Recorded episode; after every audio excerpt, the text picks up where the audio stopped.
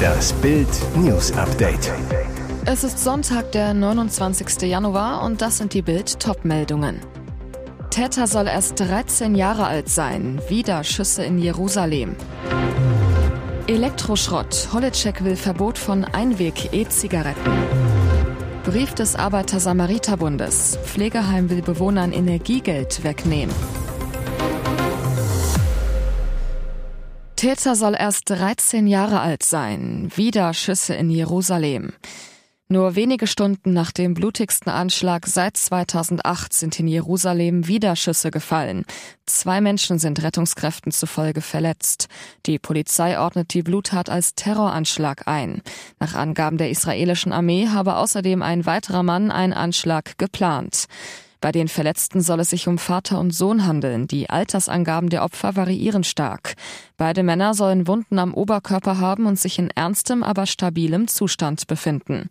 Ein Sanitäter sagte israelischen Medien, bekam schnell am Tatort an und sahen die Opfer. Sie waren bei vollem Bewusstsein. Wir haben sie schnell in die Intensivstation gebracht. Der Schütze wurde von bewaffneten Zivilisten neutralisiert, aber nicht getötet. Laut der Times of Israel soll der Attentäter Muhammad A. erst 13 Jahre alt und Palästinenser sein. Er werde behandelt. Die Polizei untersucht, ob er Unterstützer hatte. Der Anschlag hat an der archäologischen Davidsstadt in der Nähe der Jerusalemer Altstadt stattgefunden. Um 9.42 Uhr deutscher Zeit wurde der erste Notruf abgesetzt. Aufgrund erhöhter Wachsamkeit wegen der Bluttat vom Vortag waren rasch Einsatzkräfte am Tatort. Elektroschrott. Holecek will Verbot von Einweg-E-Zigaretten. Bayerns Gesundheitsminister Klaus Holicek macht sich für ein bundesweites Verbot von Einweg-E-Zigaretten stark. Klar ist, auch E-Produkte sind keinesfalls harmlos, sagte Holicek der deutschen Presseagentur in München. Bei Einweg-E-Zigaretten kommt zum unvermeidlichen gesundheitlichen Risiko des Konsums auch noch vermeidbare Umweltverschmutzung hinzu. Der Freistaat habe deshalb Anfang Januar eine Bundesratsinitiative beschlossen, um die Einwegprodukte aus dem Verkehr zu ziehen. Nach nur einmaliger Nutzung fallen bei diesen nämlich Elektroschrott, Plastikmüll und Altbatterien an. Einweg-E-Zigaretten sind mit einer nicht wieder auffüllbaren aromatisierten Flüssigkeit gefüllt und haben eine nicht wieder aufladbare Batterie. Nach vollständigem Gebrauch sind sie deshalb offiziell Elektroschrott. Dennoch wird ein erheblicher Anteil über den Restmüll entsorgt, was zu Rohstoffverlust und noch dazu zur Gefahr von Bränden führt. Der Freistaat ist mangels Rechtsgrundlage derzeit nicht befugt, den Verkauf von Einweg-E-Zigaretten zu beschränken, erläuterte Holecek. Mit der Bundesratsinitiative soll daher die Bundesregierung aufgefordert werden, sich auf EU-Ebene für ein Verkaufsverbot entsprechender Wegwerfprodukte einzusetzen. Trump startet Wahlkampf. Ich bin wütender und entschlossener denn je. Er will es noch einmal wissen. Donald Trump hat seine Kampagne für die Präsidentenwahl 2024 gestartet.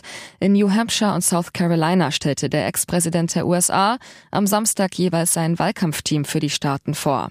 Trump machte eine garstige Ansage.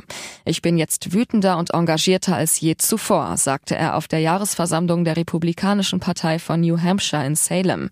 Danach reiste er weiter nach Columbia und stellte dort vor 200 Zuhörern sein Team vor mit den Worten Gemeinsam werden wir das unvollendete Werk vollenden, Amerika wieder groß zu machen. Trump wiederholte bei den Auftritten seine Lüge vom Wahlbetrug und behauptete, die Präsidentschaftswahl 2020 gewonnen zu haben. In New Hampshire tönte Trump außerdem, unter seiner Führung wäre es niemals zu dem russischen Angriffskrieg in der Ukraine gekommen. Sowohl New Hampshire als auch South Carolina gehören zu den Staaten, die früh mit den republikanischen Vorwahlen beginnen. Bei den parteiinternen Abstimmungen entscheidet sich, wer bei den nächsten Wahlen 2024 für die Partei ins Rennen geht. Donald Trump hatte seine Kandidatur bereits im November nach den Zwischenwahlen in den USA erklärt. Brief des Arbeiter-Samariter-Bundes. Pflegeheim will Bewohnern Energiegeld wegnehmen. Der Brief des Arbeiter-Samariter-Bundes kam den Heimbewohnern im sächsischen Gröditz merkwürdig vor. Man werde im Februar die Energiepreispauschale gemeinsam mit den Heimkosten einziehen. Bitte stellen Sie sicher, dass eine ausreichende Deckung des betreffenden Kontos vorliegt. Das sind die 300 Euro, die alle Rentner im Dezember wegen der gestiegenen Energiekosten bekamen. Aber auch die Pflegeheime wurden von der Bundesregierung mit einem Härtefallfonds in Milliardenhöhe bedacht. Den Angehörigen von Frau K. war schnell klar, dass das Heim versucht, doppelt abzukassieren. Frau K. ist 89 und schwer dement. Ihre monatliche Rente reicht gerade so für Arzneimittel und Inkontinenzartikel. Von den 300 Euro konnte sie Weihnachtsgeschenke für ihre Enkel und Urenkel kaufen. Das dreiste Vorgehen der Betreiber sorgt für Nervosität bei den Wohlfahrtsverbänden. Seit Tagen gehen hektische Mails zwischen Verbänden und Basis hin und her. Der Verdacht, das war kein Einzelfall. Verena Bentele, Präsidentin des Sozialverbandes VDK, sagte zu Bild am Sonntag, es ist ein Armutszeugnis, sich an der verletzlichsten Gruppe, die der Pflegebedürftigen, zu bereichern. Pflegeeinrichtungen droht durch solch schwarze Schafe ein enormer Vertrauensverlust. Hertha Legende wird Bobic Nachfolger. Krisenclub setzt auf Doppelspitze. Hertha braucht im Abstiegskampf eine Zecke. Hertha bekommt eine Zecke. Nach der Entlassung von Fredi Bobic als Geschäftsführer Sport bahnt sich bei den Berlinern der nächste Personalhammer an. Andreas Zecke Neuendorf kehrt zu Hertha zurück. Der Ex-Profi soll zusammen mit dem ehemaligen Akademieleiter Benjamin Weber die sportliche Verantwortung übernehmen und als Bindeglied zwischen Mannschaft und Geschäftsführung fungieren. Damit kehren zwei Hertha Urgesteine zurück. Neuendorf machte 149 Bundesligaspiele für Hertha. Zuletzt war er bis November 2021 Co-Trainer unter Tapal Dardai. Danach trennten sich die Wege. Nun sein Comeback in unerwarteter Position. Weber kommt für den technischen Direktor Sebastian Zelichowski, der als Bobic-Vertrauter galt und ebenfalls gehen muss. Weber war bereits von 2004 bis 2022 für die Berliner tätig, davon die letzten acht Jahre als Leiter der Nachwuchsakademie und rechter Hand von Bobic-Vorgänger Michael Preetz. Und jetzt weitere wichtige Meldungen des Tages vom Bild Newsdesk. Riesenüberforderungen bei den Wohngeldstellen in Deutschland. Seit dem 1. Januar gibt es das neue Wohngeld, zumindest auf dem Papier. Bekamen bislang 600.000 Haushalte durchschnittlich 180 Euro Mietzuschuss pro Monat, haben jetzt zwei Millionen Haushalte Anspruch auf durchschnittlich 370 Euro. Jetzt wird aber klar, statt des erhofften Wohngeldsegens gibt es erst einmal gehörig Wohngeldfrust. Die Ausweitung des Wohngeldes ist richtig und notwendig, aber sie wurde schlecht vorbereitet. Es fehlt an Personal und die Antragstellung im Internet ist so kompliziert, dass sie keine Entlastung, sondern ein zusätzlicher Mehraufwand für die Behörden ist, sagt Andreas Hemsing, Bundesvorsitzender der Fachgewerkschaft für Beamte und Beschäftigte der Kommunen zu Bild am Sonntag. Es bräuchte deutschlandweit dreimal so viele Sachbearbeiter, die sich nur mit der Bearbeitung der Wohngeldanträge beschäftigen, so Hemsing. Hemsing weiter, den Menschen wurde versprochen, dass sie ab Januar das neue Wohngeld bekommen. In der Realität gehen die Wartezeiten deutlich über ein halbes Jahr hinaus. Teilweise werden die Menschen bis September warten müssen. Viele Antragstellende sind frustriert und wütend. Die Zahl der Übergriffe hat deutlich zugenommen. Für den US-Luftwaffengeneral Michael Moynihan stehen die Zeichen auf Krieg mit China. In einem Memorandum rechnet der hochrangige Militär damit, dass die Volksrepublik schon 2025 in Taiwan einmarschieren könnte und dass die USA auf Seiten des demokratischen Inselstaats kämpfen werden. Den 107.000 Männern und Frauen unter seinem Kommando hat Moynihan am Freitag befohlen, sich schon jetzt auf den Krieg vorzubereiten. Ich hoffe, ich liege falsch. Mein Gefühl sagt mir, dass wir 2025 kämpfen werden, schreibt Moynihan in der Denkschrift, über die zuerst ABC News berichtet hatte.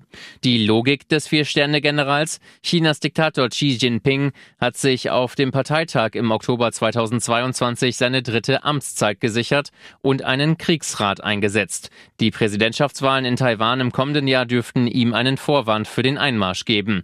Im November 2024 finden auch in den USA Präsidentschaftswahlen statt. Die Regierung in Washington wäre dann über Monate abgelenkt. Das US-Verteidigungsministerium widersprach Moynihan umgehend. Diese Kommentare sind nicht repräsentativ für die Sicht des Ministeriums auf China, teilte das Pentagon mit. Allerdings sind sich viele westliche Beobachter einig, dass ein Krieg mit China fast schon in Stein gemeißelt sei. Die Frage sei nur wann, glaubt etwa der US-Geheimdienst CIA.